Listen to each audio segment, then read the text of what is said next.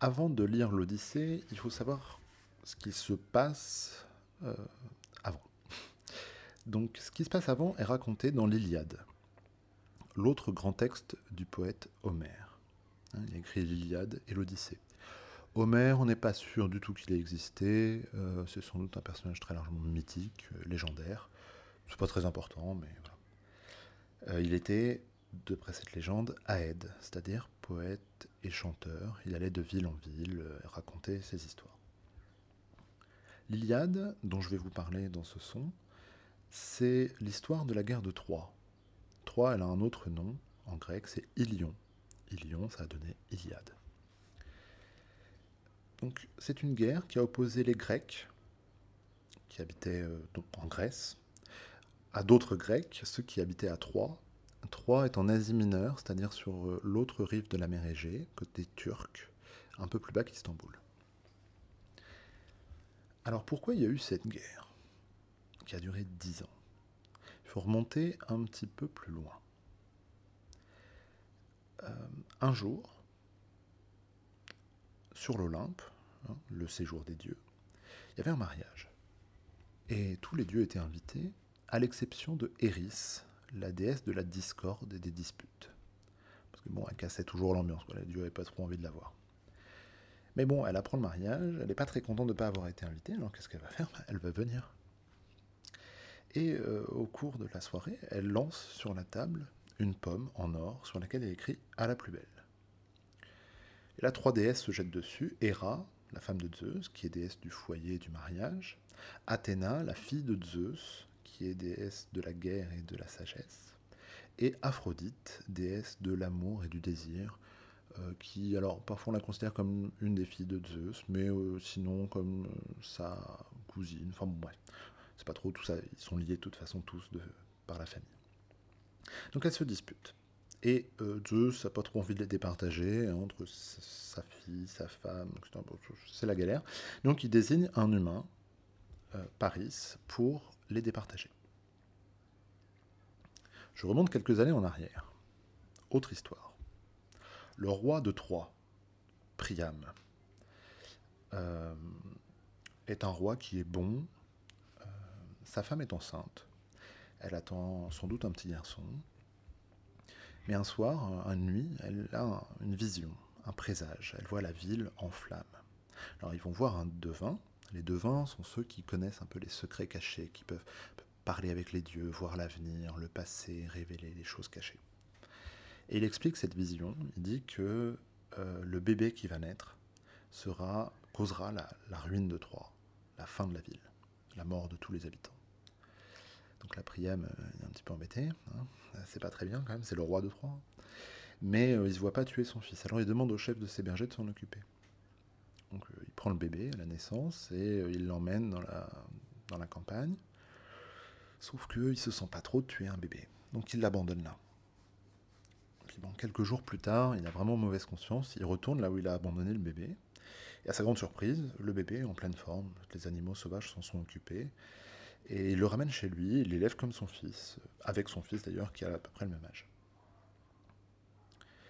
Euh, le, jeune garçon devient un, très beau jeune homme, euh, plein de talent, euh, extrêmement beau. Et un jour qu'il est en train de garder le troupeau dans la campagne, arrive Hermès, accompagné de Héra, Athéna et Aphrodite, pour lui expliquer que Zeus l'a désigné comme juge. Il faut qu'il dise qui est la plus belle. Alors il est un peu embêté, euh, les déesses elles sont belles hein, de base. chacune va lui promettre quelque chose, s'il l'a choisi. Héra lui promet de faire de lui l'homme le plus riche du monde. Bon, il s'en fiche un peu. Athéna lui promet qu'il gagnera toutes les batailles. Bon, c'est un berger, il s'en fiche un peu. Et Aphrodite lui promet l'amour de la plus belle femme du monde. Elle a dit oui. Donc il donne la pomme à Aphrodite. Quelque temps plus tard, le chef des bergers là, emmène ses deux fils euh, à trois, il y a des jeux et euh, le jeune homme va participer. Et il va être très brillant, il va remporter les épreuves sportives, artistiques, etc. Remarqué par le roi, il est amené en sa présence et le chef des bergers euh, bah, révèle au roi que c'est son fils, c'est Paris, qu'il devait tuer, qu'il n'a pas eu le courage de tuer.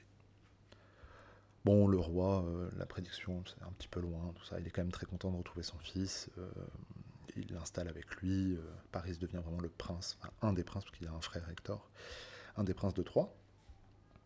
Et quelques temps plus tard, il va aller en ambassade à la ville de Sparte, en Grèce. Le roi de Sparte, c'est Ménélas. Sa femme s'appelle Hélène. Et Hélène est la plus belle femme du monde. Et pendant que Ménélas est parti à la chasse, Paris va enlever Hélène. Alors Hélène est d'accord, hein, puisque de toute façon elle est aussi amoureuse de lui. Euh, c'est Aphrodite qui a décidé de tout ça.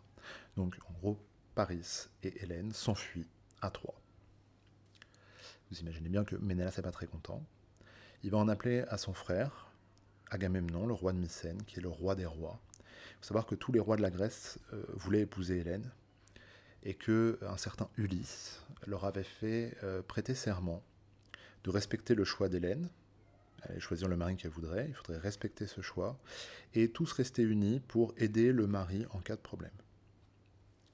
Donc, tous répondent à l'appel, même si certains essayent d'y échapper. Ulysse, euh, par exemple, qui venait d'être papa, il n'avait pas du tout envie de partir à la guerre, il a fait semblant d'être fou, mais bon, il a dû finalement y aller quand même. Donc tout, est très compliqué, ils mettent euh, longtemps à arriver à Troyes, le vent se lève pas, etc. Enfin bon, il y a plein de, plein de choses. Et la guerre va durer 10 ans. Il y a quelques épisodes qui sont très célèbres, que je vais évoquer rapidement. Vous pouvez regarder le film 3, hein, si vous voulez. C'est un peu trop américain à mon goût, mais enfin bon, ça, vous donne les grandes lignes quand même. Euh, dans les héros de, des Grecs, on a Achille. C'est le plus grand guerrier de tous les temps.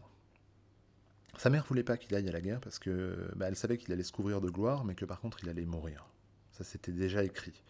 Il pouvait soit vivre longtemps, euh, soit vivre peu de temps, mais connaître une gloire éternelle. Et lui évidemment ce qu'il avait choisi. Donc bon, il va à la guerre. Et euh, Achille, son meilleur ami, c'est Patrocle.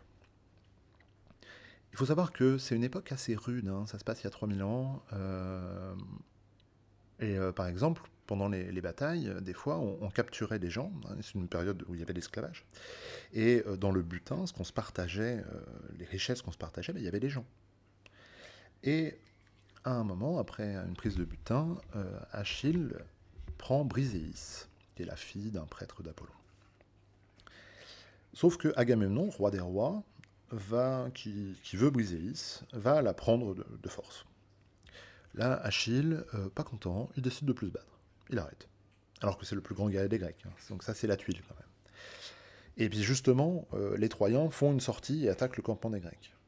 Alors là, Patrocle, le meilleur ami d'Achille, euh, prend l'armure, euh, le bouclier, les armes d'Achille et se fait passer pour lui. Donc là, les Troyens reculent, un peu terrifiés, sauf que Hector, donc le fils aîné de, Priam, le frère de Paris, se dit bizarre, il se bat pas comme Achille, et il va l'affronter et il le tue. Alors là, Achille, il n'était pas content, mais enfin là, il est euh, complètement bouleversé, et euh, il défie Hector. Hector va descendre le combattre, et Achille va le tuer. Et je vous disais que c'était une période rude, hein. il va l'attacher à son char, et il va faire trois fois le tour de la ville, avec le cadavre qui va euh, laisser une trace de sang, qui va être... Enfin bon, le truc, c'est horrible. Hein. Le, roi Priam, d'ailleurs, après, va, venir supplier euh, Achille de lui rendre le cadavre de son fils pour qu'il puisse l'enterrer, etc. Ce que Achille va faire finalement.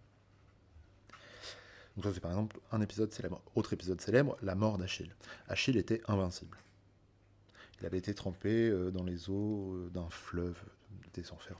Je ne rentre pas trop dans le détail, mais sa nourrice, ou sa mère, je ne sais plus, l'avait tenu par le talon. Donc il avait été entièrement trempé dans le fleuve, sauf le talon. Et donc partout où il était en contact avec l'eau, il était invulnérable, sauf au talon.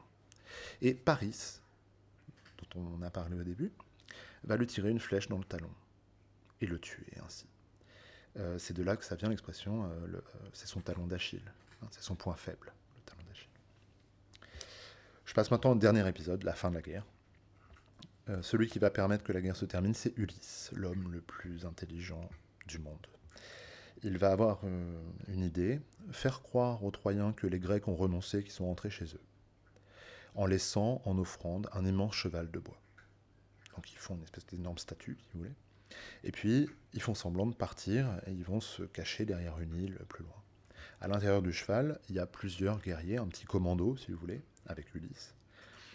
Les Troyens, voyant ça, savent pas trop quoi faire. Ils font rentrer le cheval, mais ils hésitent entre le détruire, le brûler, euh, l'offrir en, offrande aux dieux, le garder comme un trophée. Et finalement, ils vont le garder. Pas de bol, à la nuit, alors que les Troyens ont fait la fête, après dix ans de guerre, hein, ils ont fait une grosse fête. Au plein milieu de la nuit, les guerriers sortent du cheval, ouvrent les portes, et euh, l'armée qui s'est approchée euh, sous couvert de l'obscurité détruit, pille, saccage la ville et tue un peu tout le monde. D'où l'expression, hein, euh, un cheval de Troie en informatique, vous savez, c'est un logiciel qui n'en a pas l'air, mais qui contient un code malveillant qui va prendre le contrôle de votre ordinateur. Ça, vient de là. Voilà, il y, a y a eu très peu de rescapés de Troie. Il y en a eu un célèbre, c'est Aîné.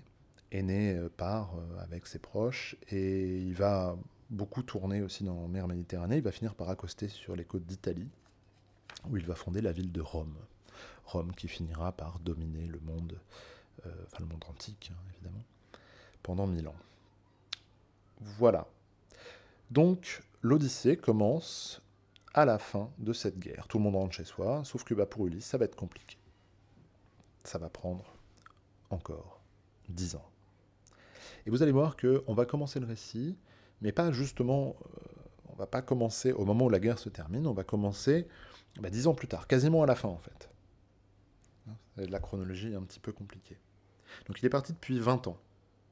vous allez voir, quand on va commencer le récit, il est prisonnier, il est tout seul, euh, enfin, il est prisonnier de, de, Calypso, une nymphe, une déesse de la nature, et il est tout seul avec elle. Depuis plusieurs années. Je vous laisse découvrir ça dans la première partie, le chapitre 1, la décision des dieux.